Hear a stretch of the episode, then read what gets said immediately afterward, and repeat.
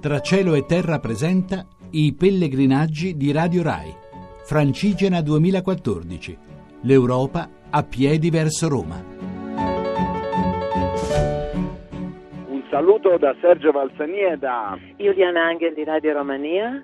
E già la presenza di Giuliana dice che qui nel nostro gruppetto sono successe molte cose, infatti ci ha lasciato Petru di Radio France e sono arrivate Giulia e Krista dall'Estonia, due giornaliste della radio estone, anche se di, di, due radio diverse perché in Estonia c'è sia la radio in estone che la radio in lingua russa e poi è arrivata Giuliana che è una vecchia conoscenza del, dei nostri ascoltatori perché ha fatto con noi più di un cammino, tu sei il tuo terzo Ormai, cammino. grazie, la prima cosa, eh, ti ringrazio Sergio, ringrazio Radio Rai, ehm, i colleghi che ci accompagnano accompagnano l'Angelo Custode Giovanna Savignano. Eh, quest'anno mm, Edoardo sono molto felice di ritrovarmi al mio terzo cammino con Radio Rai, abbiamo fatto due anni fa la via Francigena del Sud, ho fatto un bellissimo percorso in Puglia che mi ricordo sempre con piacere, l'anno scorso abbiamo fatto via Tolosana.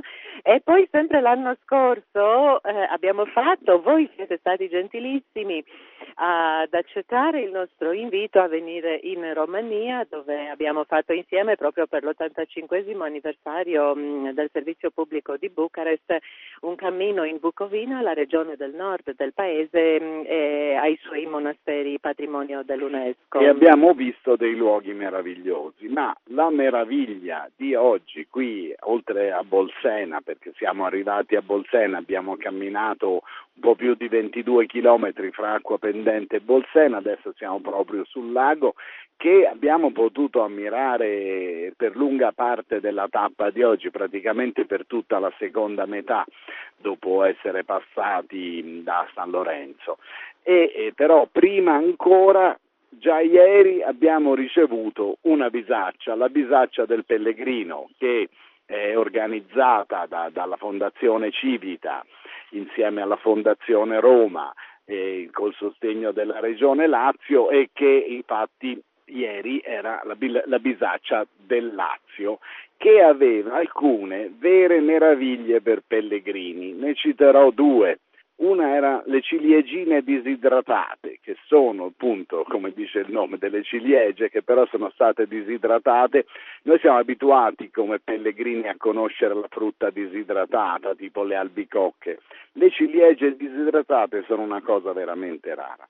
E poi un po' di nocciola dei Monti Cimini, che è un'altra cosa un po' tipica da pellegrini, perché sono cose di poco peso, molto condensate. Se uno vuole fare uno spuntino durante il viaggio, la frutta secca è proprio tipica dei pellegrini. E sì, dobbiamo aggiungere che ieri sera abbiamo giocato un po', cioè dopo la nostra visita alla chiesa del Santo Sepolcro di Acqua Pendente, che ha segnato il mio debutto, peraltro sono anche molto fiera perché ho ottenuto anche il passaporto di pellegrino, no? abbiamo il foglietto in cui ci segnano in ogni posto, no? ci mettono il timbro di pellegrino francigeno e poi siamo andati a vedere proprio nel giorno delle Pentecoste, tra l'altro questa chiesa del Santo Sepolcro no? dove sono conservate le reliquie.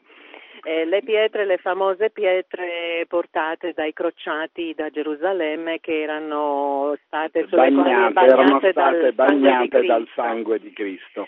Comunque, di questo e anche di altre meraviglie che abbiamo incontrato parleremo in maniera più, più diffusa nella puntata che andrà in onda su VR6, la radio web della RAI, che andrà in onda o alle 15 o alle 19 di tutti i giorni, anche sabato e domenica, e che comunque è sempre scaricabile sul podcast e quindi invito chi volesse saperne di più di questo nostro andare pellegrino in giro adesso per il Lazio dopo aver attraversato altre sei regioni italiane di eh, sintonizzarsi oppure di andare direttamente sul sito della VR6 per scoprire che cosa stiamo facendo.